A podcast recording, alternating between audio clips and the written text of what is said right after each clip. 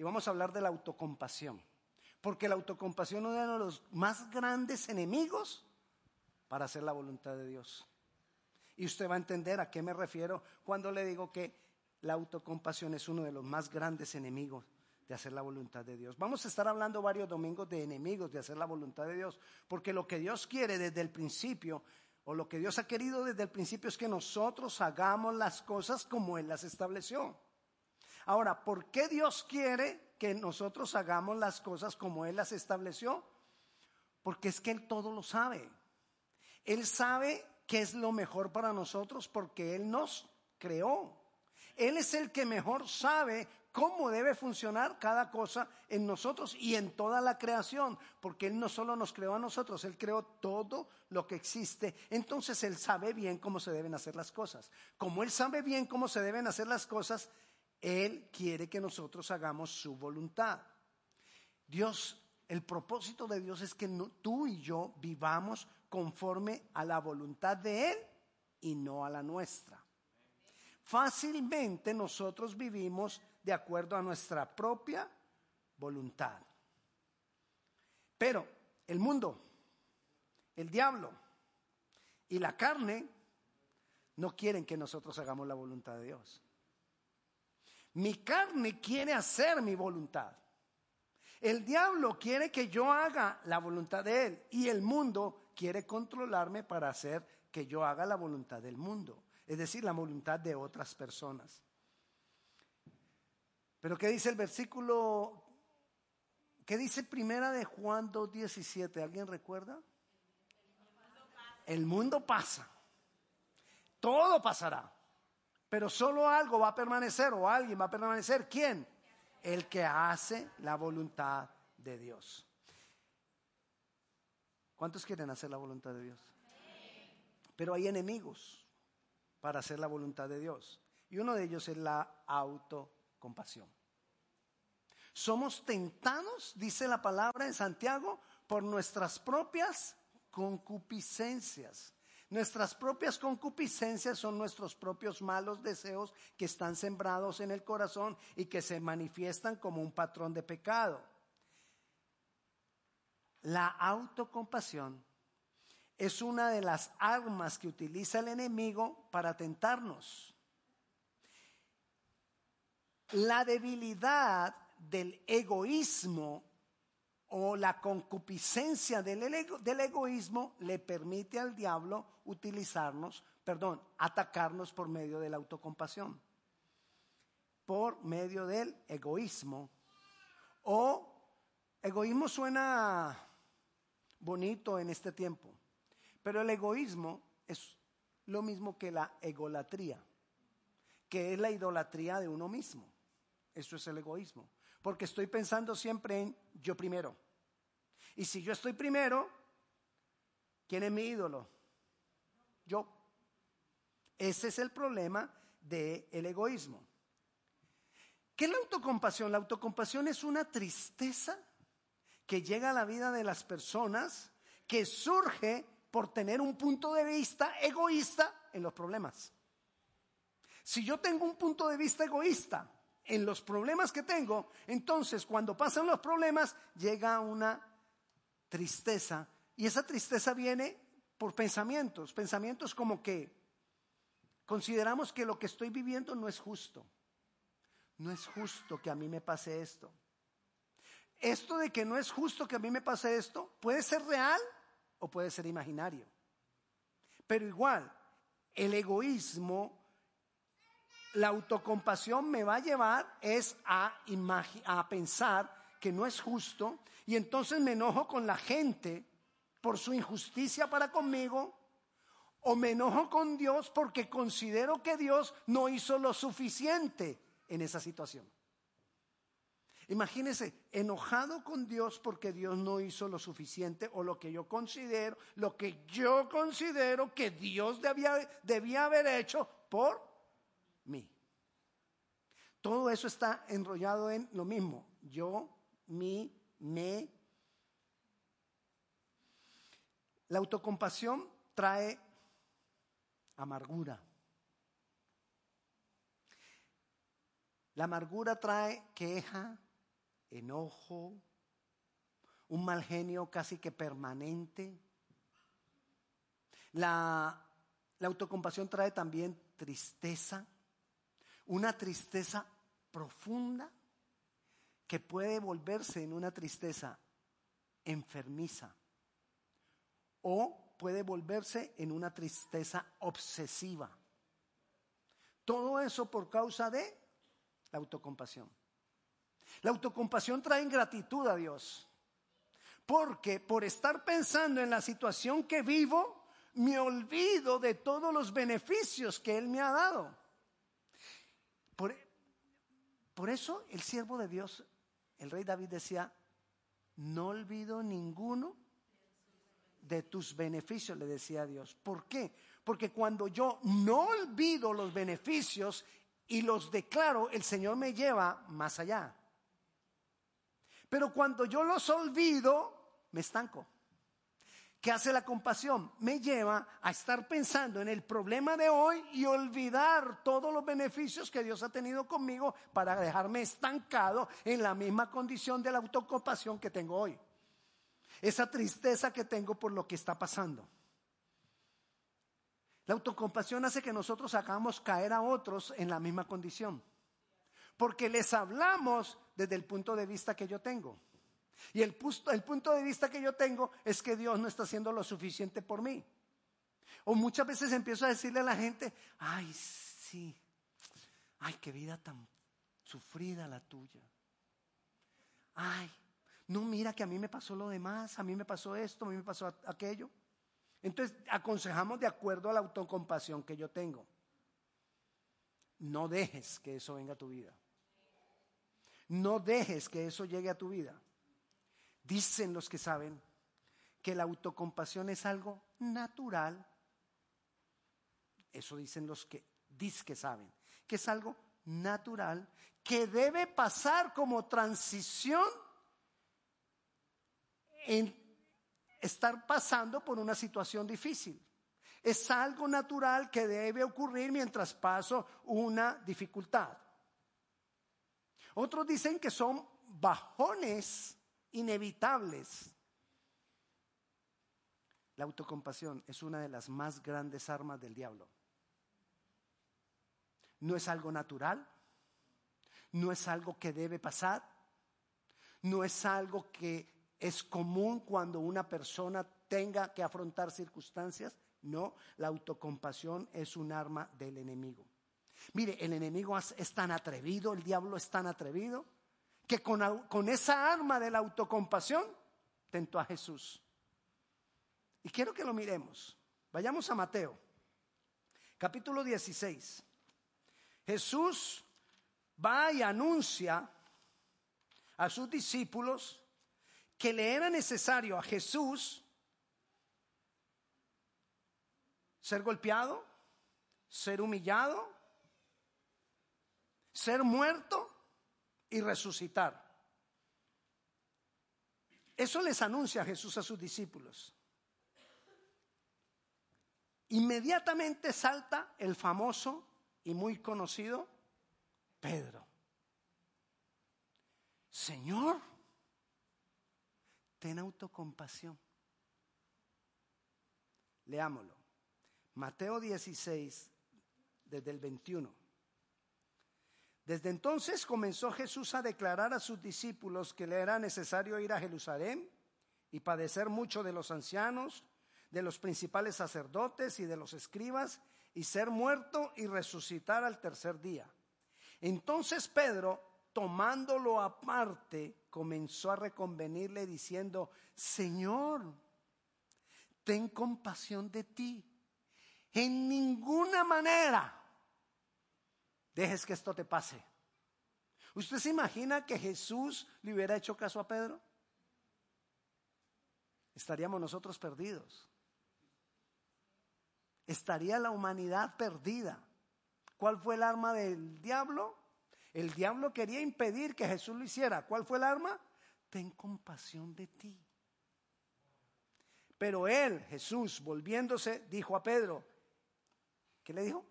Quítate de delante de mí, Satanás. Porque Pedro se estaba dejando utilizar por Satanás para traer compasión a la vida de Jesús, para traer autocompasión a la vida de Jesús. Fue tan atrevido que lo trató de hacer con Jesús, no lo hará con nosotros. Ay, entonces estamos en una dificultad, en un problema, y, y sale el muy conocido también dentro de nosotros, pero ese está dentro de nosotros. Cada uno de nosotros tiene un Pedro. El muy conocido Pedro que te dice, pobrecito tú, otra vez te están atacando, otra vez te están haciendo daño, otra vez se están burlando de ti y empieza uno así como a resbalarse en el asiento, así como las caricaturas que se van, que se van resbalando en el asiento y uno, y uno empieza casi que a llorar. Les contaba yo el otro día algo que me pasó de joven, que estaba jugando yo en la calle con los muchachos, de joven, no, de niño, y me, tropecé aquí, me abrí la ceja con una reja de una casa. Y estábamos los muchachos y, aquí uno en la ceja tiene unos gorditos, una, cosita, una masita blanca. Y eso se me salió, fue la abertura fue grande y eso se me salió y me colgaba así. Y yo tranquilo con mis amigos. Alguno corrió a la casa, estábamos a una cuadra de mi casa, alguno corrió a la casa y fue y le dijo a mi mamá. Mi mamá se viene corriendo y yo estoy bien con los muchachos. Y, no, que mira, que yo, no, yo creo que si hubiéramos tenido celulares en ese tiempo, las fotos, en Facebook, pero no, no, no salió en Facebook ni nada. Y entonces llega mi mamá corriendo. ¿Qué le pasó? En el momento en que yo vi a mi mamá que me dijo, ¿qué le pasó? Mijito. Cuando dijo mijito, empecé a llorar. Si ella no me hubiera dicho esa palabra, Quizás yo hubiera quedado ahí con mis amigos. No, quedé con mis amigos como un llorón. Porque vino alguien con compasión. Ay, las mamás son especiales en la compasión. Ay, pobrecito mi niño. Ahí uno se, se desarma. El diablo hace eso. No le estoy diciendo a las mamás que son... Por favor, no me malinterprete. Claro que a veces sí, porque agarran a los niños y los, y, los, y los abrazan tanto que no, no los dejan caminar ni nada. ¿Qué será que el niño no camina? Pues déjelo que se caiga. Déjelo que se caiga, que ruede. ¿Cuántos aprendieron a montar bicicleta sin casco? No, no vaya a contar, no vaya a decir que yo le estoy diciendo que ponga a montar bicicleta a su niño, a su nieto sin casco. No. Solo pregunté cuántos aprendieron a manejar bicicleta sin casco, sin rodillera. A mí me da risa cuando veo a los vecinitos que se montan en una bicicleta, casco, rodillera, codera, nuquera, pechera, eso se ponen de todo. Y no aprenden a manejar con todo eso. Se lo quitan y en cinco minutos aprenden a manejar. Así opera. Le estoy dando todos estos ejemplos porque es que así opera la autocompasión en nosotros. Y eso le impide a uno. Es, es como una armadura que no lo deja caminar a uno. Es, es algo que supuestamente uno cree que eso lo está defendiendo, pero eso te está impidiendo avanzar. Eso te está impidiendo caminar. Porque la autocompasión nos estanca espiritualmente. Nos vuelve débiles y nos vuelve infieles a lo que Dios espera de nosotros. Porque nos estancamos. Porque no podemos ver más allá de la situación que estoy viviendo en el momento. Y lloro y pataleo y le digo a Dios, ¿quién sabe qué cantidad de cosas? No solo, no solo Jesús fue tentado por la autocompasión, el apóstol Pablo también. Vayamos a Hechos. Hechos capítulo 21. Dice en el versículo 10, y permaneciendo nosotros allí algunos días, descendió de Judea un profeta llamado Ágabo, quien viniendo a vernos tomó el cinto de Pablo y atándose los pies y las manos dijo, esto dice el Espíritu Santo Así atarán los judíos en Jerusalén al varón de quien es este cinto y le entregarán en manos de los gentiles. ¿De quién era el cinto? de Pablo. Entonces viene el profeta y dice, aquí hay un cinto, tomó el cinto de Pablo y le amarró las piernas y dijo, lo van a atar, lo van a apedrear, le van a golpear, le van a poner en la cárcel y esto todo se lo harán al dueño de este cinto. ¿Quién es el dueño del cinto? Pablo. Mire lo que dice el versículo 12. Al oír esto, le rogamos nosotros, los de aquel lugar, que no subiese a Jerusalén. Entonces Pablo, se imaginan qué le dijeron?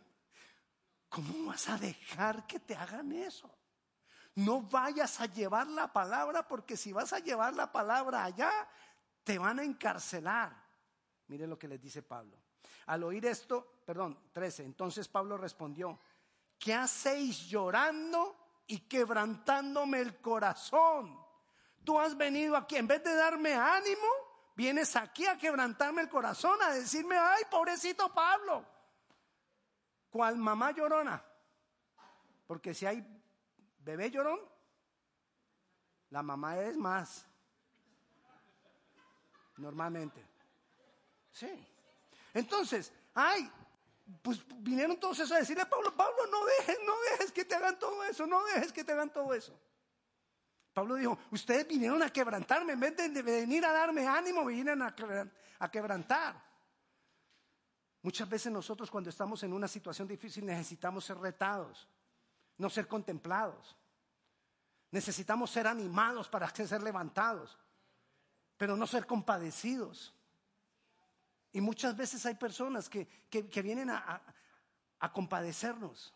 Entonces, le voy a terminar de leer, pero le voy a volver a leer el 13. Entonces Pablo respondió, ¿qué hacéis llorando y quebrantándome el corazón? Porque yo estoy dispuesto no solo a ser atado, mas aún a morir en Jerusalén por el nombre del Señor Jesús. Ahora, ¿por qué le digo yo que es una de las armas del enemigo para que hagamos la voluntad? Porque todos ellos, los que estaban ahí diciéndole a Pablo, ay Pablo, no, no vayas, que yo no sé qué, no lo hagas. Cuando vieron que Pablo les dijo, no, ¿qué le pasa? Eh, yo creo que Pablo era colombiano porque yo creo que le dijo, ¿qué le pasa, parce? Yo voy a ir y así me maten. Voy a llevar la palabra así me maten. Eso fue lo que le dijo Pablo. Y sabe que después de que Pablo ya se les puso serio, mire lo que dicen ellos. Ah, como no le pudimos persuadir, desistemos diciéndose, diciendo, hágase la voluntad del Señor. Qué tremendo. Ah, claro, como no lo pudimos detener, entonces que Dios se haga su voluntad. Precisamente eso nos está demostrando que entonces es verdad.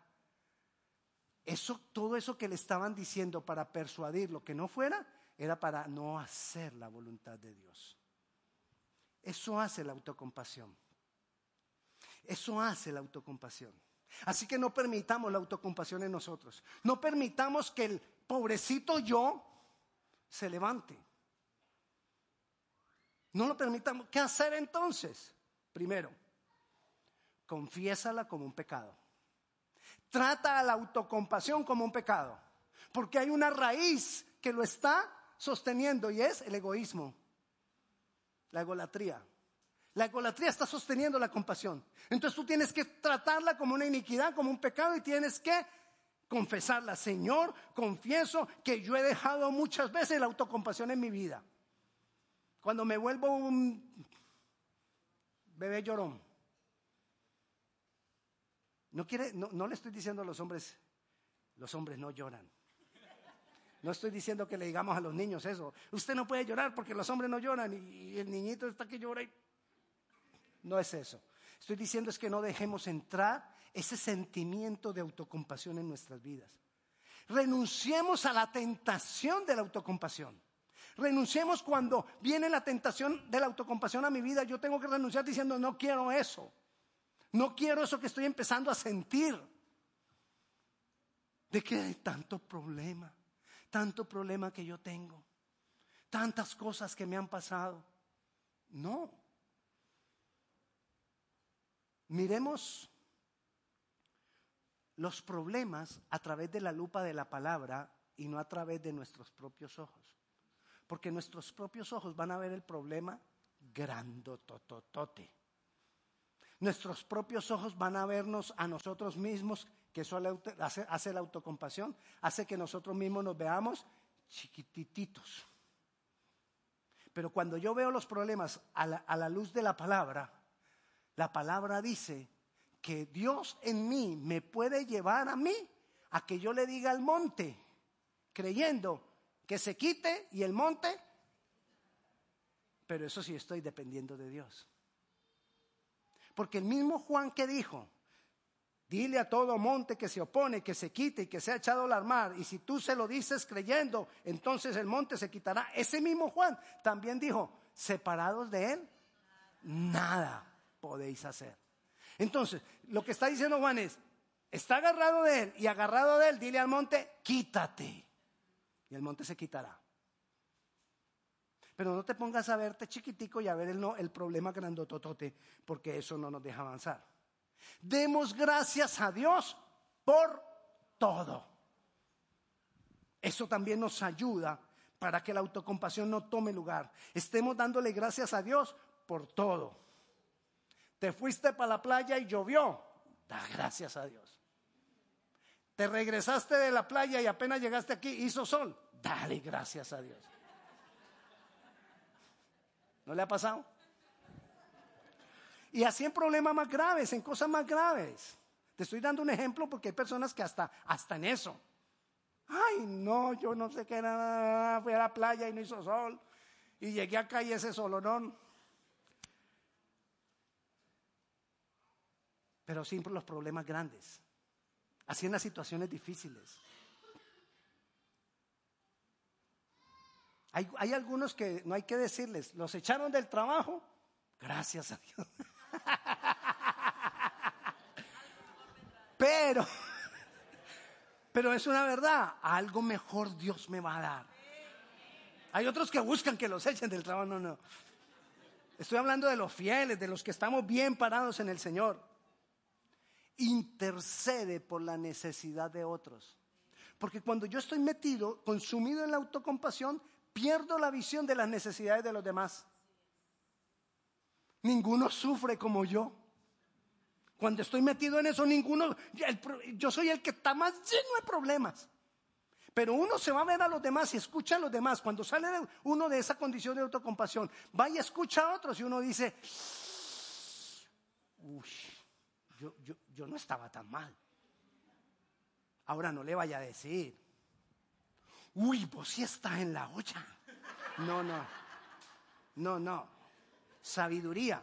Pero reconozca que los problemas de los otros muchas veces son mayores que los suyos. Reconozcamos que quizás nosotros no tenemos problemas tan grandes como otras personas y entonces intercedamos por las necesidades de los demás. Si nosotros revisamos las grandes personas en la Biblia que vencieron hasta el fin, lo lograron porque no dejaron espacio para la autocompasión. La autocompasión reside en nuestra vieja naturaleza. Ahí reside. Entonces Dios viene y me transforma de gloria en gloria, voy siendo cambiado, pero la vieja naturaleza todavía tiene cosas ahí. El viejo hombre vez tras vez se quiere levantar. Dios al rey Saúl, para que lo lea en su casa, primera de Samuel capítulo 15, Dios 13, 14, 15, 16. Esos capítulos los puede leer acerca del rey Saúl. Dios escogió al rey Saúl. Dios ungió al rey Saúl. Dios transformó el ser interior del rey Saúl porque le dijo, lo he mudado en otro hombre. Pero ¿qué había en el rey Saúl? Había una vieja naturaleza, que cuando ya fue rey, esa vieja naturaleza se levantó y hizo que el rey Saúl perdiera el reino y perdiera todo lo que Dios le había dado porque dio vía libre a las raíces de la vieja naturaleza. Y había sido llamado por Dios, escogido por Dios, ungido por Dios y mudado en otro hombre por Dios. Y sin embargo, todo lo perdió porque dio vía libre a su vieja naturaleza. La autocompasión es parte de la vieja naturaleza, de nuestra naturaleza carnal, de nuestra naturaleza caída. Y entonces eso se quiere levantar en cualquier momento. No podemos permitir que esa vieja naturaleza se levante en nuestras vidas. Es la naturaleza carnal y se basa se constituye, perdón, en la base de todas las justificaciones que tengo para pecar. La autocompasión se, nos da la justificación para todo lo malo que hacemos. Es que yo soy así, ¿por qué? Es que yo soy drogadicto porque viví esto y esto y esto. ¡Ey! Te estás justificando y esa justificación tiene su raíz en la autocompasión. No te compadezcas, no te compadezcas de tu pecado, no te compadezcas del pasado que viviste. Cuando Dios te revela algo de tu pasado es para que lo dejes atrás, no para que te estés compadeciendo de pobrecito tú por todo lo que has vivido. No, Dios nos quiere hacer libres y llevar más allá. Juan el Bautista no dio espacio para esto cuando estaba en la cárcel. Él estaba exiliado en la isla de Patmos y allá exiliado en la isla de Patmos, él no se puso a compadecer, ay, yo aquí, ahora que voy a... No, él dijo, aquí igual voy a tener la presencia de Dios. Y allí, en ese lugar, la presencia de Dios Dios se le reveló por causa de esa presencia y le reveló lo que todos nosotros llamamos y tenemos hoy como el Apocalipsis o el libro de la revelación. ¿Por qué? Porque no dio espacio a la autocompasión. Si él hubiera estado ahí quejándose y llorando, y ay, estoy en la cárcel y me trajeron acá por predicar la palabra y mira, pobrecito yo, no hubiera podido recibir la revelación porque la autocompasión evita que yo reciba la revelación de Dios. ¿Tú quieres ir más allá? Saca la autocompasión de tu vida. ¿Tú quieres tener revelación de Dios? Saca la autocompasión de tu vida. Cuando tú sacas la autocompasión de tu vida, tu visión se amplía para ver las cosas como Dios las ve. Porque ahí viene la revelación. A veces nos centramos únicamente en los problemas de nosotros. Pero Dios, Dios quiere que nosotros nos levantemos un poquito y empecemos a mirar los problemas de los demás la vida de otros para ayudar, la vida de otro para bendecirlo, la vida de otro para orar por ellos. Ten cuidado si tú estás demasiado centrado solamente en tu vida. Ten cuidado si tú estás demasiado centrado solamente en tus proyectos personales. No sea que haya raíces en tu corazón que te están deteniendo y te están metiendo en una caja que se llama yo en una caja que se llama ego. Y no puedo ver nada más de ahí, sino solamente lo que tiene que ver conmigo y con lo que a mí me puede traer beneficio. El CBY, el famoso CBY, ¿sabe cuál es el CBY? ¿Cómo voy yo ahí? ¿Qué beneficio hay para mí? Ese es el CBY. ¿Cómo voy yo? Mira que vamos a hacer esto. ¿Y cómo voy yo? Es decir, ¿qué beneficio tiene eso para mí? Cuidado.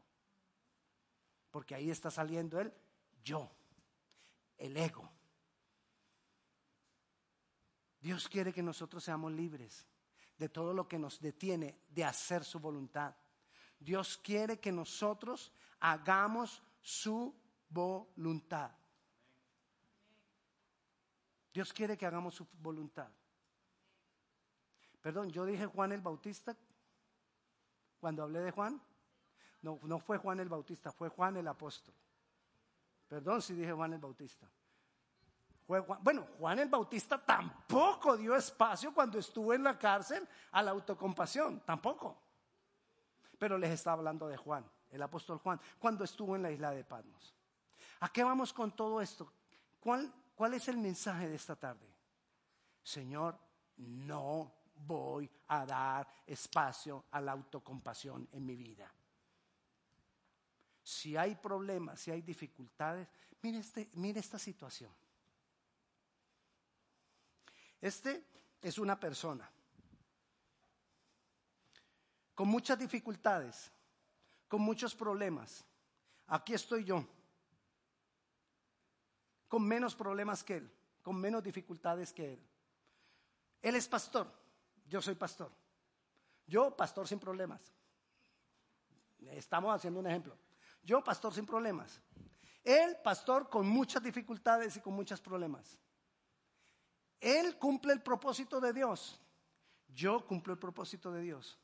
¿A cuál cree usted que Dios va a mirar diciendo, wow, con toda esa cantidad de problemas que tuviste y cumpliste el propósito? Ten tu galardón. ¿A cuál? Según eso, cuando hay dificultades es una oportunidad.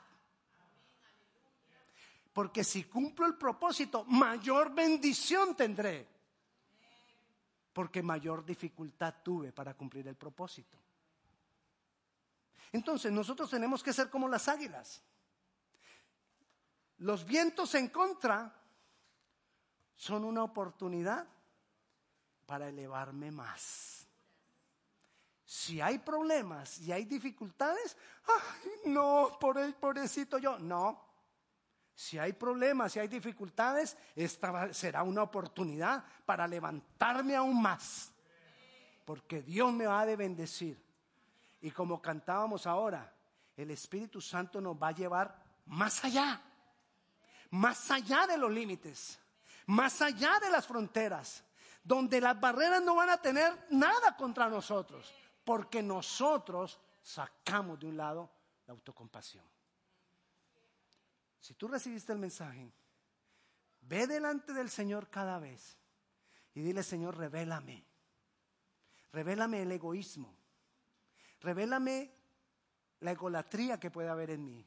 Revélame, Dios, la autocompasión que yo muchas veces me centro a llorar por mí y por mis sufrimientos y me olvido de que en el mundo hay gente sufriendo y mucho más que nosotros.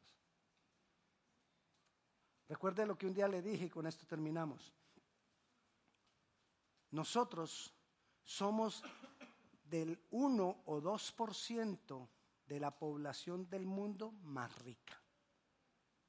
O sea, el 98 o 99% de la población del mundo es más pobre y tiene más problemas que tú y que yo. Una persona que tenga acceso no que lo tenga en su casa, sino que tenga acceso a un computador, hace parte del 1% más rica. Y nosotros no tenemos acceso a un computador. Tenemos dos y tres computadores en la casa. Tenemos mucho que agradecerle a Dios. Pero cuando hay problemas, metámonos con el Señor.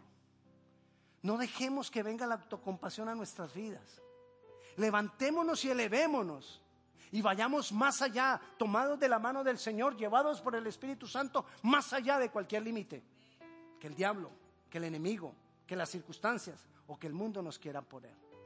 Vamos a orar. Padre Celestial, te damos gracias, Señor. Te damos gracias por tu palabra. Jesucristo, gracias porque tú no diste espacio a la autocompasión. Si no, nosotros estaríamos perdidos en nuestros pecados. Señor, gracias. Porque tu palabra ha dejado plasmado la libertad a la que tú nos has llamado. Señor, hoy venimos a decirte, renuncio a la autocompasión. Renuncio al estarme quejando por las, por las situaciones malas que vivo. Hoy tomo la decisión de tomarme de tu mano y levantarme por los aires hasta donde tú me quieras llevar. Hoy tomo la decisión, Señor, de ser útil en tus manos y dejar de estar pensando en mí mismo. Renuncio al ego, a la egolatría, renuncio al contemplar mi propio yo. Te pido perdón, Señor, porque a veces me centro solo en mí mismo. Perdóname, Dios. Pero aquí estoy para agradarte, para hacer tu voluntad. Hoy decido hacer tu voluntad. Hoy decido ir más allá, Señor. Padre Celestial, yo oro por la vida de cada uno de mis hermanos, para que tú te glorifiques en cada uno de ellos. Porque yo sé, Dios, que en la medida que nosotros nos centremos en ti y en los demás, Tú nos levantas sobre toda circunstancia, sobre toda dificultad. Yo te doy gracias, Señor, por la vida de mis hermanos. En el nombre de Jesús. Amén y amén. El Señor le bendiga. Dios sea glorificándose en cada uno y la paz de Dios sea con cada uno de ustedes.